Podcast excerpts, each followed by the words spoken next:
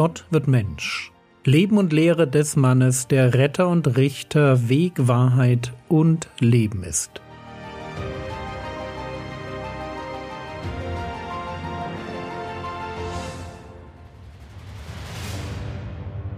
Episode 189 Gehenna, die Hölle des Feuers.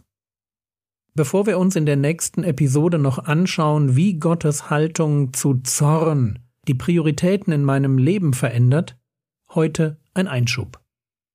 Matthäus Kapitel 5, Vers 22. Ich aber sage euch, dass jeder, der seinem Bruder zürnt, dem Gericht verfallen sein wird. Wer aber zu seinem Bruder sagt Raka, dem Hohen Rat verfallen sein wird. Wer aber sagt, du Narr, der Hölle des Feuers verfallen sein wird. Im Text treffen wir hier auf einen Begriff, den meine Bibel mit Hölle übersetzt und den ich heute ein wenig näher betrachten will. Der Begriff selbst ist im Original Gehenna.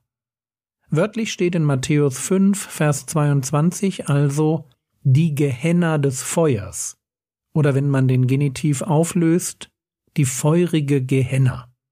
Gemeinhin wird angenommen, dass es sich bei der Gehenna und bei dem Feuersee aus der Offenbarung um denselben Ort handelt.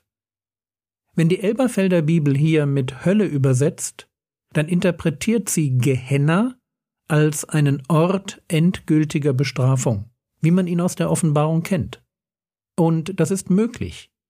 Aber es gibt in der Bibel keine Stelle, die uns zu dieser Sicht zwingen würde. Deshalb lasst uns den Begriff Gehenna ein wenig genauer anschauen.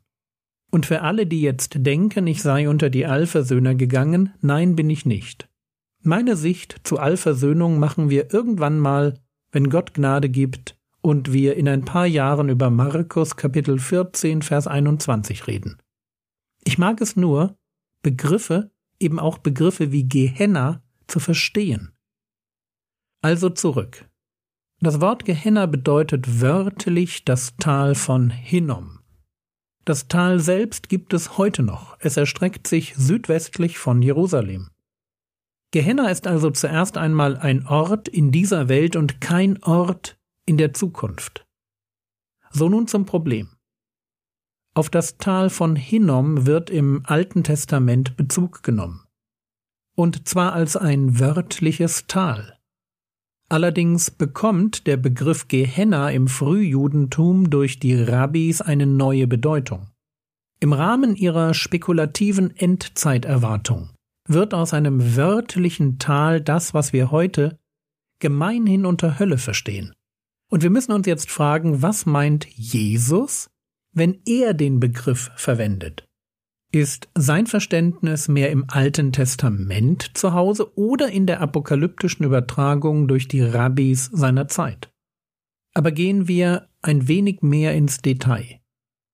Das Tal von Hinnom hat im Alten Testament verschiedene Namen. Es heißt Tal Hinnom oder Tal Ben Hinnom, wird aber auch Tophet, so viel wie Feuerstätte oder Gespei, beziehungsweise Tal des Schlachtens genannt. Das Tal von Hinnom war der Ort, wo ungläubige Juden ihrem Gott Moloch Kinderopfer brachten.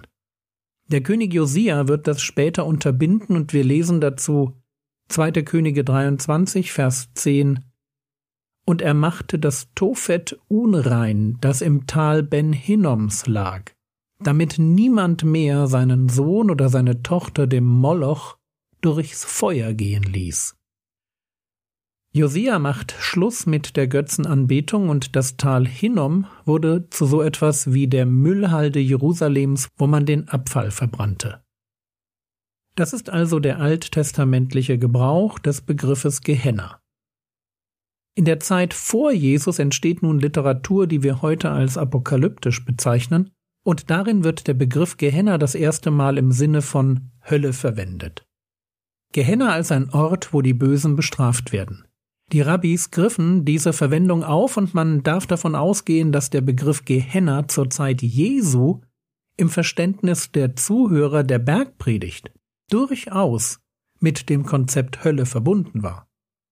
Aber Vorsicht, die Rabbis waren sich nicht einig darüber, wie das endgültige Schicksal der Bösen in der Gehenna aussehen würde. Es gab unter ihnen drei Strömungen.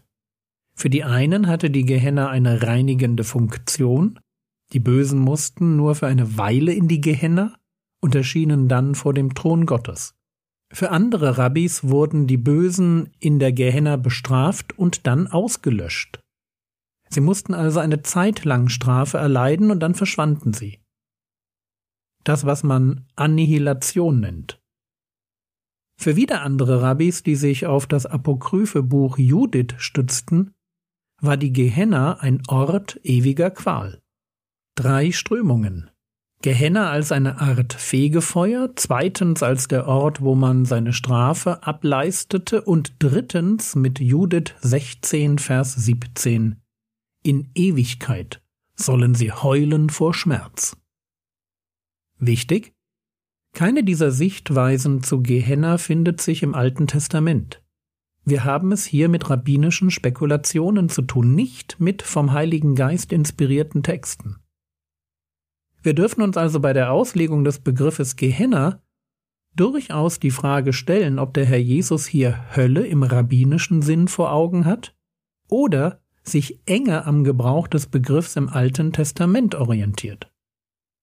Klar ist, in Matthäus Kapitel 5, Vers 22 liegt eine Steigerung vor. Gericht, Hoher Rat, Gehenna. Die Frage, die ich in den Raum stellen möchte, ist die. Wenn Jesus von Gehenna redet, meint er Hölle, so wie wir den Begriff gemeinhin verstehen, oder meint er etwas anderes? Und dieses andere muss natürlich auch mit Gericht zu tun haben. Es muss ein Gericht sein, das für den Betroffenen noch gravierender ist als der Hohe Rat. Es muss ein göttliches Gericht sein. Aber muss es das ewige Gericht sein? Das ist die Frage.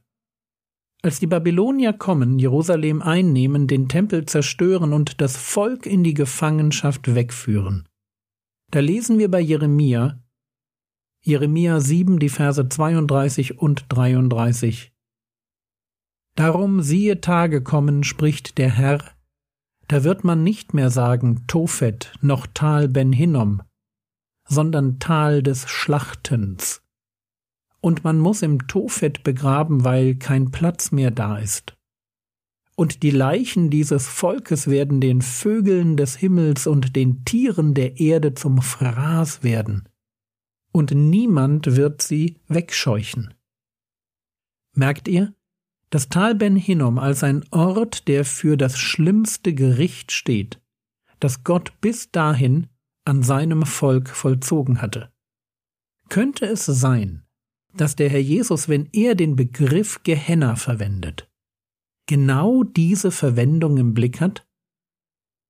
Also Gehenna weniger als ewiges Gericht, sondern einfach nur als das schlimmste Gericht, das sich ein gläubiger Jude vorstellen konnte, festgemacht an der nationalen Katastrophe, nämlich dem Fall von Jerusalem.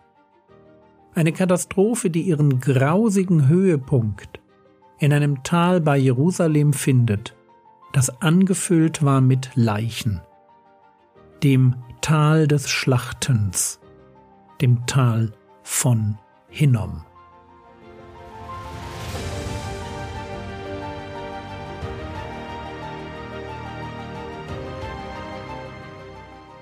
Was könntest du jetzt tun? Du könntest darüber nachdenken, wie und was du über Hölle denkst.